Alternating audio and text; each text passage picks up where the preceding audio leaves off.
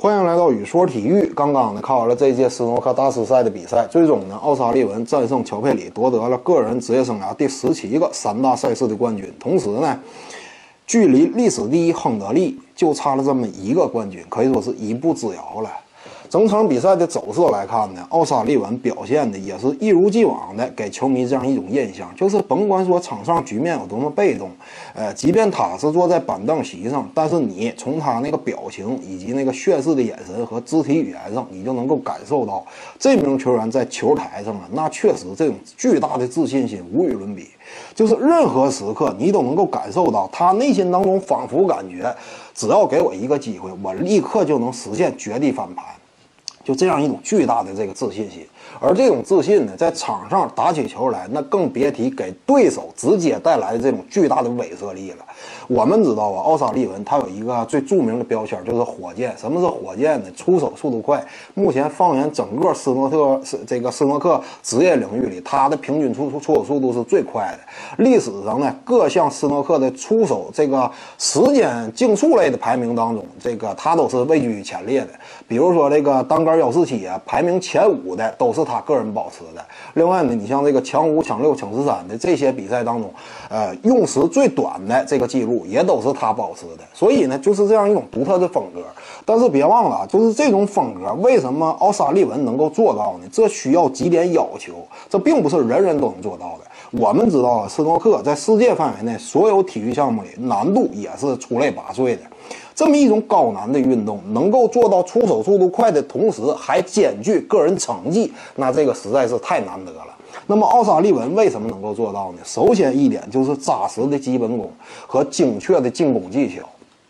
你要是没有这两点的话，那么不得不说，你就搁那撅个屁股使劲瞄吧。你要是不瞄的话，你也打不准呢。而奥沙利文呢，他就能够做到简单的瞄一下，大致的比划一下，内心当中就找准了具体的击打位置，这个是比较难得的。同时呢，斯诺克我们知道，他不仅要求你精确的击打，同时呢，还要求你对整个场面做出一种宏观的调度，这样呢，调度和判断，这样呢，就使得呀，你也必须得具备一种。敏捷的反应能力，同时呢还得有丰富的这个比赛经验，这样呢你才能够对大多数的场面都有着内心当中这个有底。另外呢，就是斯诺克这项运动啊，毕竟球和球之间的碰撞，尤其是 K 球这种东西，它出现什么场面都有可能。所以呢，任何一届比赛当中，作为一名职业球手来说，他也会面临几乎是一半以上都是之前没曾遇到过的这样一种局面。虽然说局面大体类似，但是是有细微。差别的，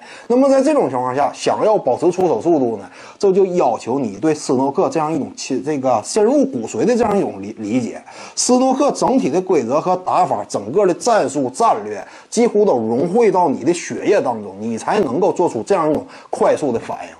最后一点呢，就是你必须还具备强大的自信心，就是内心当中对自己的实力无比认可，你才能够在场上通过快速的出出手，在心理上去击溃对手。我们知道啊，你像这个在这个台球室里，俩人之间对战。你那边一直撅个屁股瞄半天才能打这么一杆，而对手呢，等你打完之后来了，啪嚓一杆，啪嚓一杆。这会儿你内心当中啊，甭管说你这会儿局面比分上是不是领先，但你仿佛也感觉，就这局比赛我估计要输，因为对方啊，很明显漫不经心的，或者说很随意的跟我打，呃，好像这个实力深不可测。在场上呢，奥沙利文他这样一种独特的打球风格，给对手也是这样一种感觉。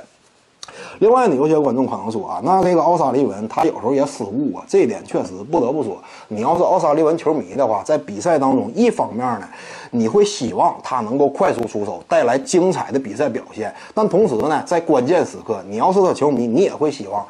老沙你还出手慢点嘛，你别一个失误直接葬送好局了。呃，这种情况在奥沙利文身上也是多次出现的。那么奥沙利文他这样一种独特的风格，呃，他为什么你你要说他自己真就没思考过吗？我感觉不会，但是呢，他仍然保持这样一种内这个个人在斯诺克球台上的这样一种标签。为什么？